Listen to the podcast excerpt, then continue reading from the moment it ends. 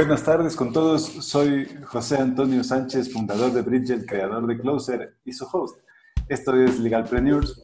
Hoy en Legalpreneurs nos acompaña una celebridad en el campo del emprendimiento legal y de, legal design. Nos acompaña hoy Oscar Montezuma. Oscar Montezuma vive en Lima y quiero compartirles antes de empezar un poquito de su perfil que es evidentemente espectacular. Pues Oscar es un abogado, eh, desde sus inicios pues se interesó muchísimo en la regulación de la tecnología, en negocios digitales y cómo se relaciona esto y cómo tiene potencial para transformar el mundo.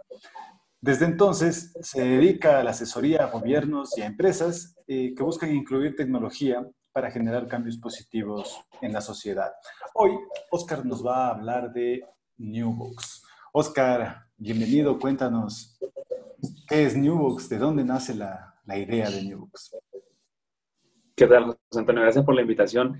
Y eh, eh, bueno, la, la, historia de Newbox en realidad yo creo que no se puede entender sola si es que no te cuento un poco qué hice antes de Newbox, porque en realidad yo me lanzo a emprender en el año, en el año 2012 eh, en lo que se suele llamar un solopreneur o una práctica, digamos, independiente solo, ¿no? Era, éramos mi laptop y yo eh, contra el mundo. y, fue una experiencia muy bonita, pero fue dura, muy dura porque me, me, me di con muchas de las cosas que se dan los emprendedores cuando se lanzan, eh, eh, específicamente los emprendedores abogados, ¿no? que es que en la universidad y en la vida profesional te enseñan a ser un, digamos, gran técnico del derecho, pero no un empresario del derecho, ¿no? Entonces aprendes a, a, a no sé, interpretar muy bien las leyes, hacer técnicamente muy bueno en, eso que nos enseñan en la universidad, pero te, enfrentas con la necesidad de tener que sacar, montar un negocio, eh, de pronto tener un equipo contable que te ayude, los tributos, o sea, todo eso es un tema de empresa, ¿no? Que es muy distinto a, lo que uno aprende en la universidad. Así que este, ese fue, digamos, mi primer emprendimiento. De ahí luego, en el año 2014, se incorpora un socio a este emprendimiento que yo tenía, eh, Oscar, en, qué año, ¿en qué año fue esto? Hasta llegar al 2014 fuiste un solopreneur. Eh, sí. ¿Cuánto tiempo? Como casi dos años, sí, casi dos años. Es, es una etapa complicada, ¿no? Y además los abogados nos lanzamos ahí contra todo lo que nos dice Silicon Valley, porque siempre te dicen los emprendedores solo son los más difíciles de que, de que triunfen, pero los abogados ahí vamos. Totalmente. Y este, y nada, entonces fueron, fueron, como te decía, años, eh, dos años duros, duros, y cuando se incorpora este socio luego en el 2014, formamos una firma que se llamó Montezuma Importo, eh, que la escalamos, digamos que esa, esa, segunda parte del emprendimiento para mí fue muy importante porque fue ver cómo escalaba algo que, que empezó chiquito, ¿no? Eh, y ya de llegado al 2018, bueno, después de, de, de haber logrado lo que convencionalmente se considera el éxito empresarial, porque digamos, teníamos, habíamos pasado a ser tres personas en cuatro años a ser 15 personas, ya éramos una firma que se había posicionado en el sector eh, de, tecnología, de asesoría legal en tecnología. Entonces, sin embargo, yo me di cuenta que lo que habíamos logrado, si bien era muy importante, eh, había replicado mucho el modelo clásico de lo que ya existía en el mercado, ¿no? Los típicos modelos de firmas, de, o sea, digamos que con un look distinto, pero, pero en esencia era lo mismo, ¿no? Entonces, en ese momento yo empecé a entrar mucho a leer sobre temas de New Law, sobre temas de, de cómo generar disrupción en, en, en, el delivery y los servicios legales, y ahí fue donde yo, este, digamos, en los mejores términos, le dije a mi, a mi socio de ese momento que, que no, que era un momento para emprender un nuevo reto profesional, y fue un, un, cierre en los mejores términos con él, porque digamos que fue un, un bonito negocio el que hicimos, pero era momento de, de, de, de tomar nuevos, nuevos este, aires y ahí es donde nace Newbox, ¿no? Que Newbox, el nombre de Newbox en realidad es, viene el New del, del New Law, inspirado mucho en, en, en, la corriente del New Law. Eh, y solo que no quería ponerle New en inglés de NW porque me sonaba un poco como ya muy, muy este, gringo, digamos. Entonces dije, ¿qué, ¿qué, tres letras me pueden traer este, algo nuevo y que, que suene igual? Entonces eh, lo que hice fue, eh, volteé el, el nombre de mi hijo al revés que se llama Joaquín, y las tres primeras ah, letras que salieron fueron N y U, y entonces dije, ah, ahí está, ahí está. Así que tiene un simbolismo también porque, porque mucho, mucha influencia tuvo también el hecho de que yo fui padre, cuando, eh, muy cerca del 2018, digamos, que fue el año donde decidí tomar un rumbo distinto, ¿no? Entonces, y el box era por el tema de romper la, la caja, de pensar fuera de la caja, de hacer un sandbox de experimentación de cosas distintas que permitan generar un cambio en la forma de hacer, de servicios legales. Así que eso fue lo que, así, así se inició Newbox en el 2018, noviembre del 2018. Cuéntanos algo, Oscar, tal vez te acuerdas cuál fue ese aha moment en el 2018 en el que dijiste, no, tengo que cambiar esto. ¿Pasó algo, hubo algo ahí que te hizo clic y dijiste, no, no, no es por aquí, era para el otro lado? Sí, o sea, primero que me, me di cuenta que, que, bueno, yo fui padre en el 2017, entonces me di cuenta que eh, el, el, emprendimiento crecía, pero lejos de, de, estar los socios en un rol más estratégico del negocio, seguíamos más en el día a día, o sea, estamos más metidos en el día a día.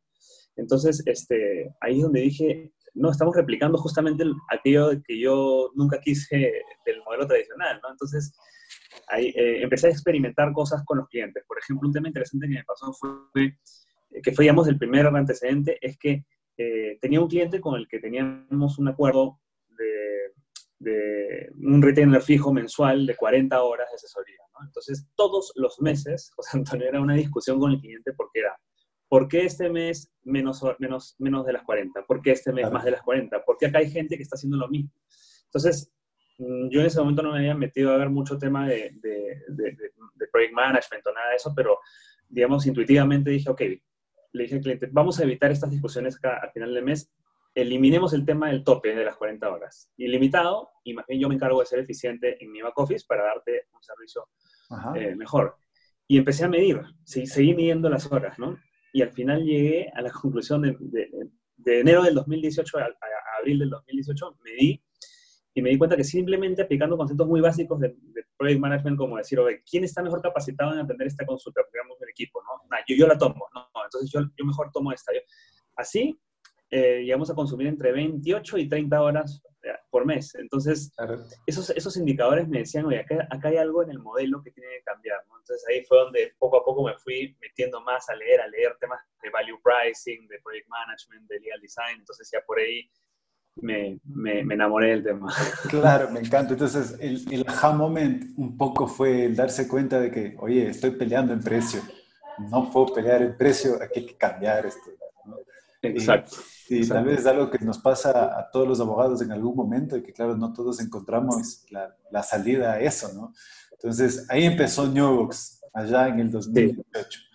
Eh, ¿Cómo empezó? ¿Cuál fue el equipo inicial de Newbox? Eh, el equipo inicial, bueno, como, como todo, todo cierre implica, digamos, una, una, separación, en realidad, este, había un equipo que con el que yo ya trabajaba en la otra firma y eran dos personas. Em, y yo les pedí que si, si me acompañaban en este nuevo reto y, me acompañaron. Eh, y también vinieron dos personas de fuera. Entonces al final fue un equipo como de cinco personas las que empezamos Newbox. Ahora somos ya once. Este, eh, y, y fue, fue muy bonito porque realmente eh, los inicios uno los recuerda con mucho cariño. ¿no? Lo, lo primero que dijimos fue, hay que definir claramente cuál va a ser nuestro propósito como organización, que es algo que, también parte de, de, las cosas que queríamos cambiar era que el negocio legal es un negocio que se ha metalizado demasiado, ¿no? Entonces, este, yo, yo he buscado por muchos sitios saber si es que las firmas de abogados tienen algún propósito realmente en sus páginas web o algo más allá de, cosas, digamos, de... De la clásica visión, misión. Exacto, ¿no? O sea, ¿cuál es el impacto que busca, la, que, busca la firma de abogados generar en la sociedad, ¿no? Este, y no hay, no existe. Entonces nosotros dijimos, bueno, nosotros vamos a definir, nuestro modelo de negocio está centrado en, en, seguir un propósito que sea nuestro norte, ¿no? Y lo definimos y dijimos, creemos en los beneficios que genera la innovación y la tecnología en nuestras vidas y queremos construir una sociedad más digital e inclusiva. Y cada una de las palabras de ese propósito han definido nuestro norte. qué, qué, talento eh, atraemos a la, a la, firma? Este, ¿Con qué proveedores nos gusta contratar? ¿Con qué clientes contratamos? ¿no? O sea, muchas veces hemos, le hemos dicho incluso a gente que no, no estamos alineados en lo que buscamos, ¿no? Entonces, mejor no, entramos a hacer negocios, ¿no? Entonces, eh, ese tema del impacto nos, nos, mueve mucho y, digamos, está en el ADN de lo, de lo primero que hicimos cuando empezamos este, ¿no? y nos acompaña hasta el día de hoy. Claro, un poco cimentar la cultura organizacional, si quieres, desde el principio, es uno de los mayores Exacto. retos, ¿no? O sea, mantenerse la, la congruencia de, de, eso hacia el futuro, pues es muy, muy complicado. ¿Y qué otros, qué otros retos has tenido eh, dentro de Newbox hasta la fecha? Eh, muchos, muchos en el sentido de, de, yo digamos que siempre, como, como bien decías al inicio, me formé en el mundo, bueno, me formé en el mundo de las telecomunicaciones. Este, yo, mis primeros trabajos fueron en, temas de regulación de telecomunicaciones y luego de ahí salté al tema de regulación y tecnología ya más enfocados en temas de Internet, comercio electrónico y toda esta nueva onda. Eso es algo que yo he venido haciendo desde hace muchos años eh, y es parte de los servicios que estamos, que, que, que, que Newbox ha seguido consolidando, ¿no? Protección de datos personales, eh, eh, temas vinculados a, firmas electrónicas, pero siempre en, el nicho, en el nicho digital. Ok, en ese, en ese sentido, ¿tienes tú tal vez, o cuándo empezaste a tener esta, esta metodología para discriminar un poco entre qué clientes sí tomar y qué no tomar? Porque claro, establecer un funnel que te permita decir este cliente sí vale la pena o ya sé que este cliente no me va a pagar, que nos pasa un montón a los abogados. Es complicado. ¿Cómo, cómo empezaste tú a, darte cuenta de que es importante tener ese funnel y cómo lo estableciste ya dentro de la, de la compañía? Mira, no tenía una metodología y no tengo una metodología así como muy este, asentada del tema, em, pero sí lo que hice fue como una introspección para ver qué clientes tenía en la cartera que, que, que venía trabajando y a quiénes quiero llegar, ¿no? Y ahí vino el segundo reto grande, que fue, este, ok, nuestra caja del presente, ya, ya, sé cuál es mi caja del pasado y a lo que no quiero regresar. Mi caja del presente es este, estos servicios legales de tecnología en los que ya somos buenos y la gente nos conoce, y quiero abrir la caja del futuro, ¿no? Y la caja del futuro es el gran reto que fue justamente entrar a estos servicios de diseño legal, este, y creamos un programa de innovación legal donde, donde, que es el que hemos venido manejando desde hace un año ya con, con Jessica, que es, que es justo una, una de las abogadas del equipo que se especializó en, metodologías de innovación de Design Thinking. Y creamos un programa de innovación legal para gerencias legales para empoderar y crear capacidades en, departamentos legales para, para, que puedan, utilizando estas metodologías, ser más innovadores, ¿no? Y ese fue el segundo gran reto que, que tuvimos. Pero lo que hice para, para responder a tu pregunta exactamente es que miré cuál era el perfil de cliente que tenía en ese momento eh, y detecté que eran dos tipos, claramente, ¿no? Unos que eran o, startups en estados, digamos, emergentes o empresas de tecnología, grandes plataformas de tecnología, ¿no? Este, y en el medio, también empresas, grupos empresariales peruanos, que están en proceso de transformación digital. Entonces, es, eh, lo primero que yo diría es escoger, tratar de encontrar la tipología, porque definitivamente hay un patrón en los clientes que uno tiene, ¿no? Entonces, y ahí tú te das cuenta y dices, ok, entonces me enfoco me, me, dirijo más a estos, o sea, consolido estos y más bien me enfoco en traer este otro tipo que no tengo, ¿no? Entonces, un poco ese ha sido, pero, pero ha sido bien a nivel intuitivo, o sea, no, no ha habido, digamos, un tema muy científico ahí. Claro, no, no, pero la intuición está súper bien guiada porque establece realmente entonces las características básicas del cliente que, con el que generalmente trabajas y le apuntas a eso en el sector. Y está. Y, y además eso, eso es lo que te aconsejan hacer eh, en todas las facultades de administración y negocios para identificar tus clientes de la final. ¿no? Es decir, esos son los que están teniendo la necesidad y a esos son los que, los que tengo que un poco intentar enganchar. ¿no? Y, y, ahora nos dijiste, nos dijiste, algo también súper interesante, que es el tema de las firmas. También trabajas para grandes firmas eh, proponiéndoles innovación legal, ¿verdad? ¿Cómo, ¿Cómo es llegar a esas, a esas grandes firmas? ¿Qué reto se plantea allí? ¿Cómo se presentan ustedes eh, como abogados atendiendo abogados? Sí, es, o sea, en, ese, en, ese, en esa práctica que hemos desarrollado desde, hace un año, este, nuestro foco ha sido siempre eh, departamentos legales, ¿no? gerencias legales, ¿no? donde vamos y, y, les... Y lo que encontré como, como, una, como un espacio que no existía era que muchas veces eh, las, las, propias gerencias legales son, sobre todo en estas épocas y más aún ahora después de esta crisis, son requeridas por, por, por la alta gerencia de la empresa y le dicen, ok, ya, genial, tú eres un área de soporte, que me trae siempre los, los problemas a la mesa, que me dices no se puede, este, pero ¿qué más me puedes hacer ¿qué más, qué más me puedes traer a la mesa que, que implique una innovación, que implique algo distinto, este, en vez de, ser un centro de costos más dentro del, de una área de, soporte y no de generación, ¿no? Porque eso es lo que es la gerencia legal en un negocio. Entonces, este, en ese momento había mucha frustración en, en los departamentos legales porque venían y decían, ok, a mí me traen acá el gurú del design thinking, me traen al pero todos los ejemplos que ponen son cosas que yo no hago en mi día a día.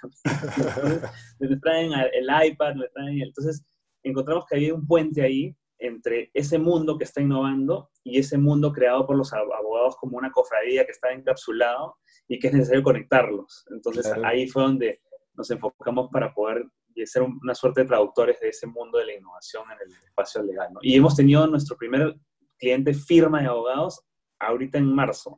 o sea, eh, es, una firma boutique que, que, fue nuestro, ha sido nuestro primer cliente, que yo digo que es un logro porque, como tú dices, es difícil que desde una firma de abogados contrate a otra firma de abogados para ayudarlos a innovar, ¿no? Porque el mundo legal tiene sus particularidades. Totalmente. Oye, y en las, y en las firmas, o sea, no en las firmas, en los departamentos legales dentro de las empresas, ¿te acuerdas tú de alguna experiencia particular eh, de este proceso de sacarle al abogado del silo en el que está separado y que empezó a trabajar con los otros departamentos, ¿te acuerdas de algún problema particular en que alguien que tuvo mayor como resistencia al tema y dijo, no, no, yo quiero seguir trabajando a la antigua, yo tengo que seguir siendo el, cazador de truenos, si quieres, dentro de la, dentro de la empresa? Eh, ¿Cómo, ¿Cómo, lo manejaron allí? Porque seguro, estoy seguro. Sí, no, ah, fue, ah, hubo un caso en, particular que me viene en la mente ahora, eh, que sale, o sea, luego acabó el programa y hicimos unos videos como para que un poco digan, cuenten su experiencia con el programa.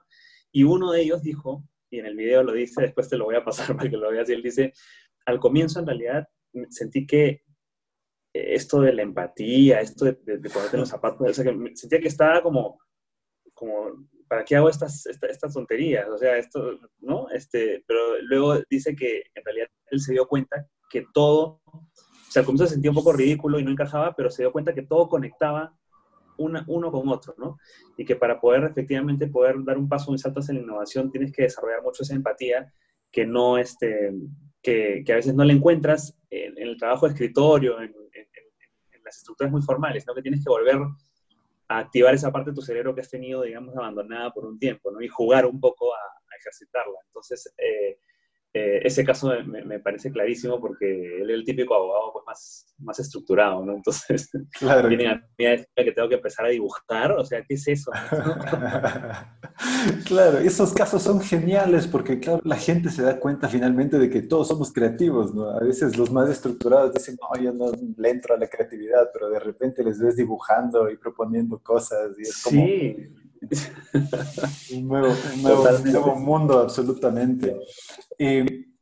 Oscar, si le tuvieras tú que dar un consejo a los futuros legalpreneurs, a quienes nos escuchan o nos ven eh, este día, ¿qué les aconsejarías? ¿Qué les dirías? Eh, yo primero les diría que vayan en busca de su, de su why, de su propósito y que traten de encontrarlo porque no es fácil, pero te define mucho el norte hacia dónde quieres ir. ¿no? Yo, yo sigo mucho a Simon Sinek y soy, digamos, un fan de, todo lo que escribe y sigo mucho su, la filosofía, lo que propone. Eh, y creo que es, ha sido un punto de partida necesario para lo que yo he hecho, ¿no? encontrar qué es lo que te moviliza, tu razón de ser. Y una vez que defines ese, ese, ese gran norte, eh, elaborar, digamos, un plan, eh, un plan que aterrice un poco ese, ese, ese, ese norte eh, y que no se preocupen porque el, negocio legal, digamos, es un negocio donde necesitas tu cerebro y una laptop. O sea, ni siquiera ahora ya, la crisis nos ha demostrado que una oficina ni siquiera es necesaria, ¿no? Entonces, no cargarse de costos innecesarios eh, eh, y, tratar de encontrar cuál es lo que puede diferenciar tu servicio, que no necesariamente es la, la parte técnica, sino más bien la cultura de lo que vayas a desarrollar, eh, el valor agregado de tus productos, tus servicios. Creo que ahora toda esta gran corriente de, del New Law y de nuevos tipos de servicios que se están dando como el Legal Project Management, el Legal Design, está abriendo una serie de, oportunidades para los abogados. Este, y creo que también eso es un mundo que hay que mirar, ¿no? Entonces, pero sobre todo que, que sigan sus sueños, que no se dejen vencer por el típico, los típicos stoppers que van a encontrar en el camino y les van a decir muchos, mm, yo creo que no te va a ir bien, mm, yo sé. Pero nada, si es que realmente tienen la pasión y quieren llevar a cabo un propósito que trascienda, no hay nada que se ponga en el camino, ¿no? Sí, Así que eso le diría. En algún momento eh, leíamos un libro de Jacqueline Novogratz, que es la fundadora de Acumen, y claro, ella decía justamente esto, ¿no? Eh, lo que diferencia a las, las, personas que huyen de las que se quedan en un momento crítico es tener propósito. Entonces, saber tu why, como dice Oscar Montzuma, es absolutamente imprescindible para, para poder llevar una visión a cabo. Finalmente pregunto, ¿todo el éxito que te rodea ahora es esfuerzo o es suerte? Mm, yo, creo, que es una combinación de, las dos cosas, ¿no? Porque también hay, momentos en los que, uno dice, eh, como que se, se alinea todo, ¿no? Y de pronto pasa algo que, no pudo haber ocurrido en otro momento, sino en ese, ¿no? Porque dices, o sea, si me, llamaban hace un mes, probablemente no hubiese podido atender este tema por tal cosa, ¿no? Entonces, siento que hay, un poco de suerte también, pero sobre todo mucha convicción y, foco, ¿no? De parte de, uno. Creo que el foco es es lo principal, porque eh, yo en particular a veces me, enfrentaba con el reto de tener que, me costaba mucho enfocarme, ¿no? Entonces soy muy, tiendo al multitasking y a esto, pero, pero ese, ese foco y, tratar de enfocarse, de, de perseguir esa, ese, eso que has seleccionado, que es lo que te diferencia, y ser constante, persistente, disciplinado, ¿no? Siempre digo que mm, es como pretender ir al gimnasio. Emprender es como ir al gimnasio y pretender que a la semana te van a salir los músculos, los cuadraditos en el, en el abdomen, ¿no? o sea, el six-pack, ¿no? Eso es imposible, eso no va a pasar. El, el emprendimiento es un trabajo de, de constancia, y disciplina, y hay algunos que lo logran y lo, y lo disfrutan y lo gozan pese al, al, sacrificio que implica. Hay otros que en el camino dicen, no, no es lo mío, y es válido también, ¿no? Pero yo diría que hay, que hay que ponerle, es un mix de las dos cosas y hay que ponerle mucha disciplina y mucho esfuerzo. Muy bien, con, este, con esta lección de emprendimiento one on one con Oscar nos vamos a despedir. Enfoque y constancia, definitivamente eso es lo que te enseña en emprendimiento y creo que es un muy, muy buen, muy buen mensaje para cerrar. Con esto nos despedimos, les recordamos que Legalpreneur es un podcast hecho para abogadas y abogados porque emprender es otra historia. Eh, gracias a la producción de José Luis Toledo, a Pablo Arteaga de, de, Smart Lawyers, a la música de Tania Villavicencio. Y los invitamos a acompañarnos la próxima semana con otro Legal Premier. Gracias y buenas tardes.